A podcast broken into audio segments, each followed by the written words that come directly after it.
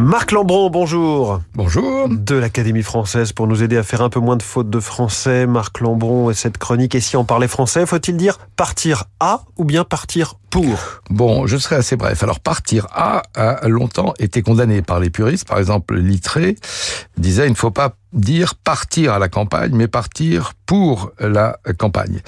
Mais partir à, dont la construction est analogue à aléa, aller euh, à Paris, mm. se trouve euh, aujourd'hui chez de nombreux auteurs.